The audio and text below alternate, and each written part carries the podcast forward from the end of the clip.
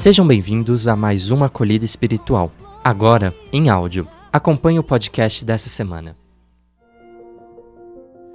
Corpus Christi, o corpo de Cristo habita em nós. O calendário litúrgico da Igreja Católica é muito rico, pois possui alguns períodos do ano marcados como espaços sagrados por excelência. O primeiro tempo é o Advento, o qual marca a esperança pela vinda do Salvador que celebramos no Natal. Logo após esse período, há a Quaresma, que nos ajuda a revermos a nossa vida para estarmos bem preparados para celebrar a Páscoa, a qual é o auge da nossa fé, como bem afirma São Paulo. Sem a experiência da ressurreição, vã é a nossa fé. Dando continuidade na razão de nossa fé, nos 40 dias após a ressurreição de Jesus, somos chamados também a viver a presença do Cristo vivo, presente entre nós. Na sequência, vem a festa da Ascensão, a subida de Jesus aos céus, e então a sua volta com a força e os dons do Espírito Santo. A partir dessa experiência,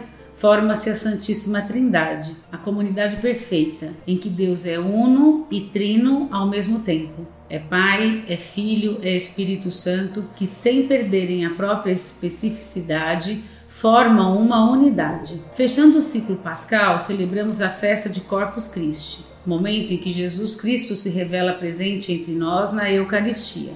Corpus Christi é um nome que tem sua origem no latim e significa corpo de Cristo. Pela Eucaristia, Jesus nos mostra que está presente e nos comunica seu amor. Caminha conosco, sendo força e alimento das lutas e desafios da vida. A origem da solenidade de Corpus Christi remonta ao século XII e foi instituída pelo Papa Urbano IV. Isso, pois, a Igreja sentiu a necessidade de realçar a presença real do Cristo todo no pão consagrado. Essa necessidade se aliava ao desejo do homem medieval de contemplar as coisas. Hoje, em muitos lugares do mundo, o povo realiza a procissão da Eucaristia, ornamentando ruas e casas como ação de graças pelo dom supremo da Eucaristia e como manifestação pública da fé, presença real de Cristo. Essa procissão lembra a caminhada do povo de Deus que é peregrino em busca da terra prometida.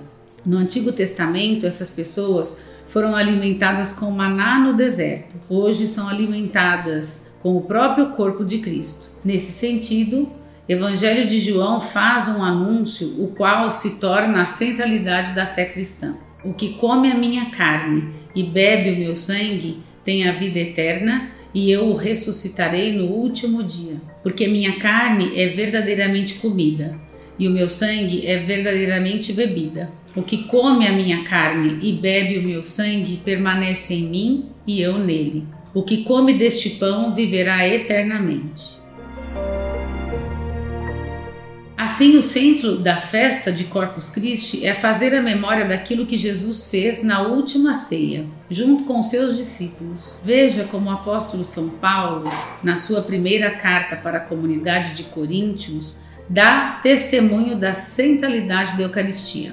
Irmãos, o que eu recebi do Senhor foi isso que eu vos transmiti. Na noite que foi entregue, o Senhor Jesus tomou o pão e, depois de dar graças, partiu-o e disse: Isso é o meu corpo que é dado por vós. Fazei isso em minha memória. Do mesmo modo, depois da ceia, tomou também o cálice e disse: Este cálice é a nova aliança, em meu sangue. Todas as vezes que dele beberdes, fazei-o em minha memória. Todas as vezes de fato que comerdes deste pão e beberdes deste cálice, estareis proclamando a morte do Senhor até que ele venha. Desse modo, participar da Eucaristia deve nos levar a ações concretas em favor dos que mais necessitam, especialmente os famintos do pão e da palavra de Deus. O Evangelho de Lucas tem uma excelente mensagem sobre isso, pois, segundo ele, assim disse Jesus: Vós mesmos dai-lhes de comer.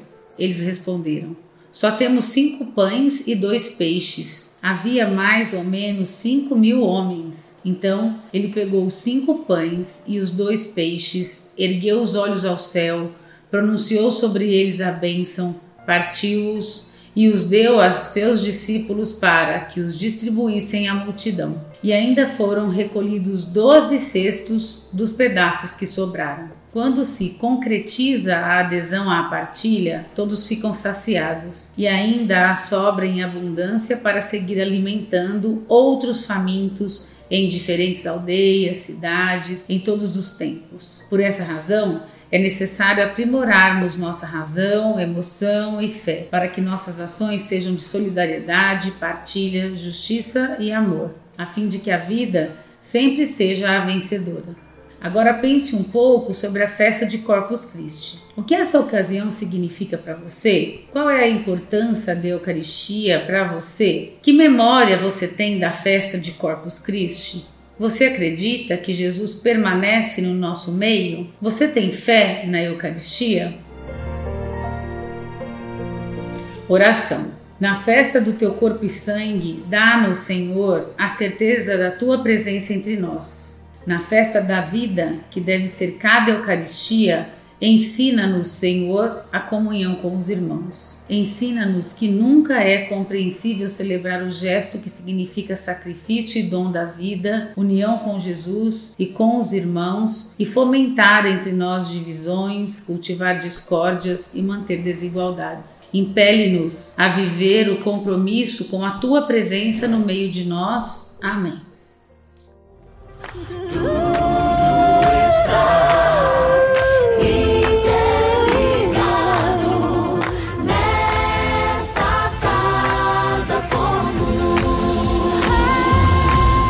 Essa foi a acolhida espiritual da SAEA. Para acompanhar outras, fique ligado nos nossos canais e redes sociais. Até a próxima semana. Nos vemos no próximo podcast da Acolhida Espiritual.